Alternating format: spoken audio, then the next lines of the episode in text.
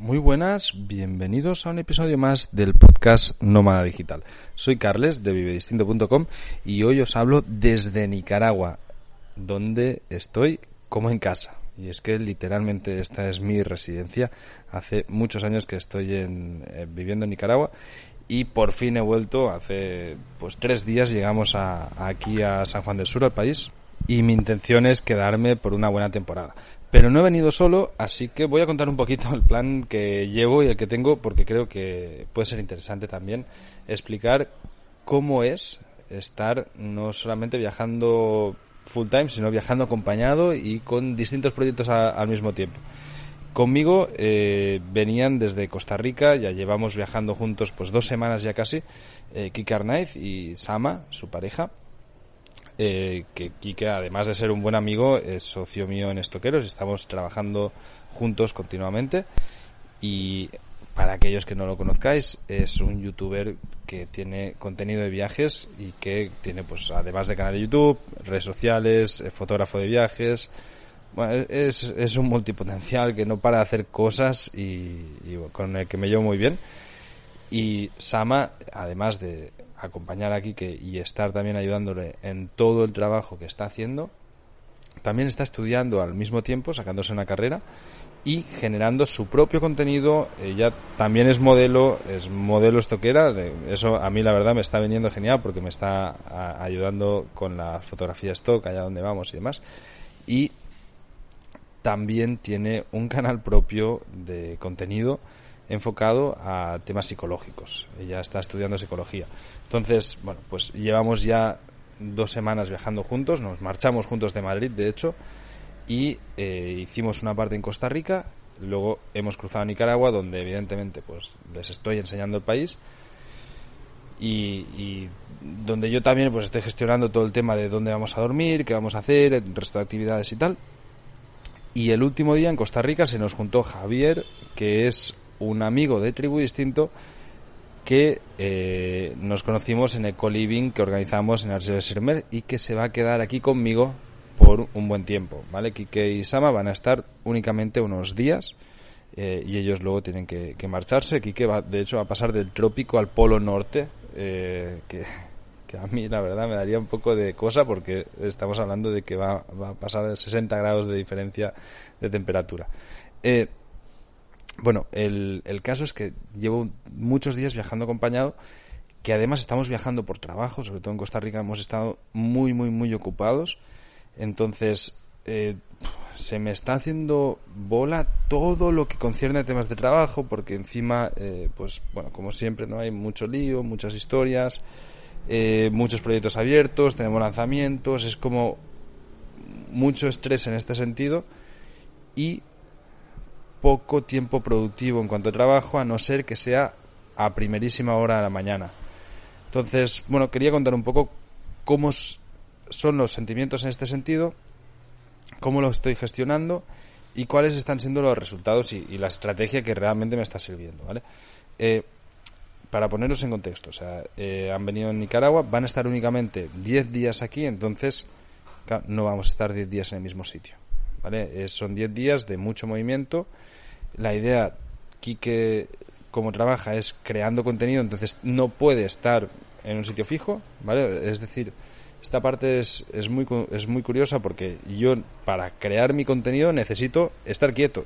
Eh, en el hostal, ahora mismo estoy en el grabando, eh, pues, pues aquí, ¿no? Quedarme en un sitio, tener un rato para poder grabar, para poder explicar, para poder eh, contestar correos, escribir, lo que sea, ¿no? Y, en eso yo lo que necesito es estar quieto.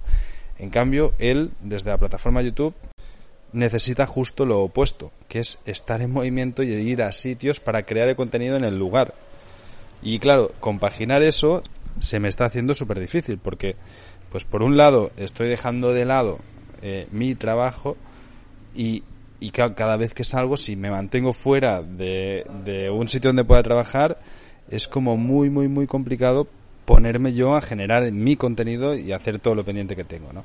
Eh, para aquellos que acabáis de enganchar este podcast, hago un inciso, lo siento, pero Nicaragua es un país muy ruidoso, así que A veces pueden ser gallos, a veces son vehículos, a veces puede ser música o alguna voz que se escuche de fondo.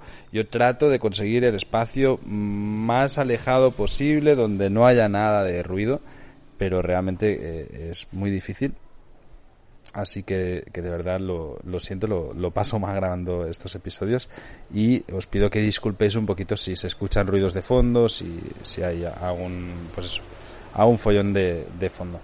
Lo, lo que venía contando es que al final lo que estoy yo teniendo que hacer es levantarme muy, muy, muy temprano para sacar todo el trabajo antes de que empecemos la jornada y salir. Y esto, claro, se me, se me dificulta muchísimo porque eh, en el sitio en el que estoy, por ejemplo, hemos empezado a hacer reuniones a las 7 de la mañana, que son las 2 de la tarde en, en hora peninsular. Pero claro, estoy en un hostal donde hay otras habitaciones durmiendo y encontrar un espacio donde hacer ruido, aunque sea mínimo de una reunión, pero donde ya estás hablando, a esta hora es complicado. Esto, desde el punto de vista, desde un nómada digital, me doy cuenta de que, hostia, si trabajas mucho a deshoras, eh, se te puede complicar. O sea, yo me pongo en la situación de decir, no, imagina que estoy en, en Asia y que tengo que trabajar toda la noche, no podría aquí. O sea, realmente es que no, no podría encontrar un sitio en el que ponerme toda la noche, a no ser que alquilase una casa para mí solo. Ay, pues si estás en sitios donde hay gente, hay reglas. Y, y, y, si no hay reglas, por lo menos por temas de convivencia, pues la, pues las respetas, ¿no? Y no hace ruido de 10 a 7 de la mañana, de 10 de la noche.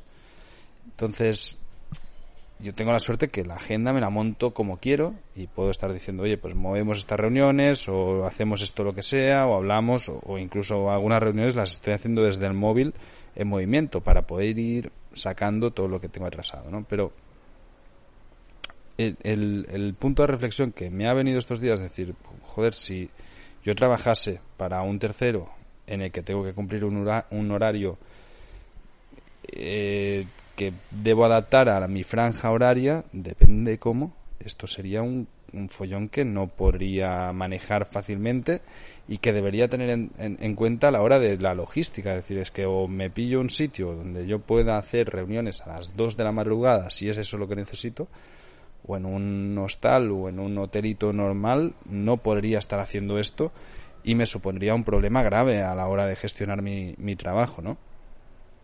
Esto, pues, por un lado. Por, por otro, como os decía, en, en el punto en que nosotros dos, con, con que estamos viajando, creamos el contenido de forma opuesta, se nos complica un montón, porque yo también entiendo su parte. Él está aquí muy pocos días, lo que necesita es estar saliendo todo lo que pueda, y, y yo trato de adaptarme en este sentido, ¿no?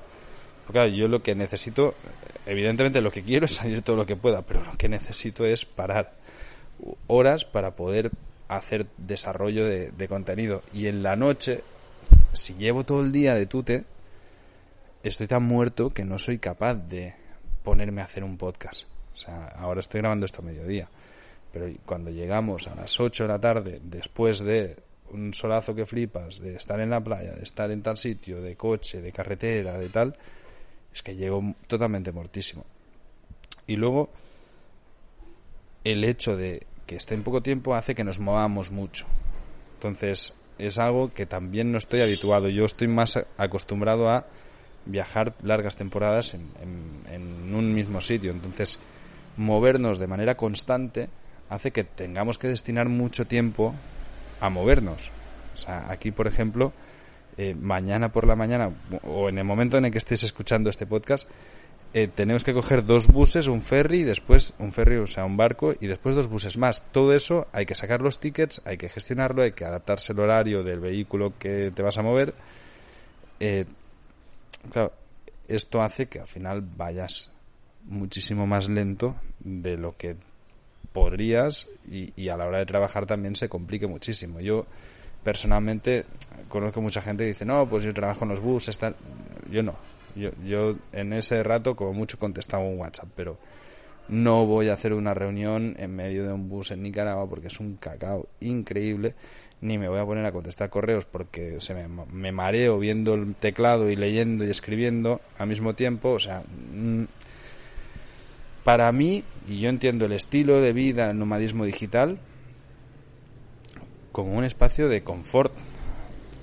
Y, también es confort en el trabajo y, es la libertad de poder hacer cuando quiera y, de nuevo, o sea, parece que, que, os estoy pintando una situación que es como muy estresante, pero soy muy consciente que es temporal y que tengo la opción de manejarla.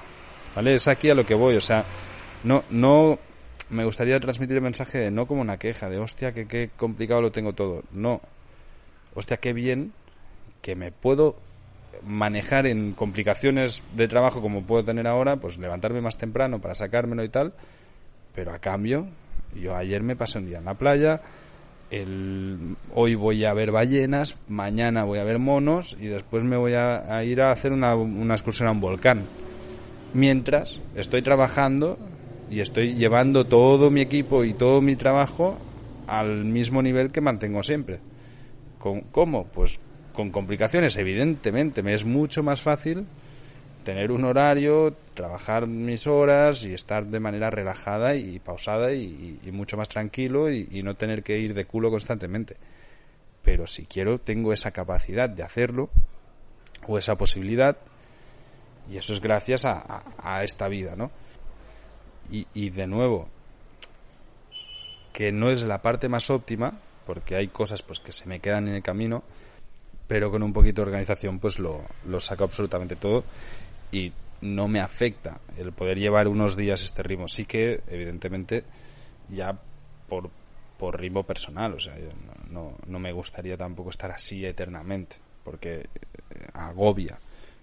Yo, soy una persona que soy estoy muy bien calmo en, con mis tiempos, mis rutinas, yendo a mi olla y pues sí, claro que me encanta eh, las cosas de aventura y, disfrute y excursiones y demás, pero de vez en cuando, no necesito cada día.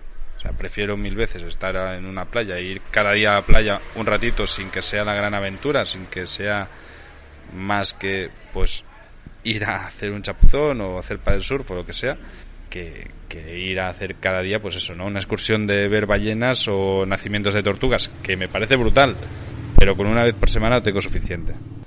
Todo el estrés de trabajo aparte, eh, deciros que estoy en Nicaragua como en casa, o sea, realmente, ostras, eh, me siento viendo de nuevo a muchos amigos, eh, visitando a personas queridas que con las que hace mucho tiempo que no tenía contacto, pero con la idea de decir, es que depende, no tengo billete de vuelta, no tengo ningún plan a corto plazo, depende cómo, pues me quedo aquí más tiempo del que pensaba, sin más, o sea, porque me apetece y punto.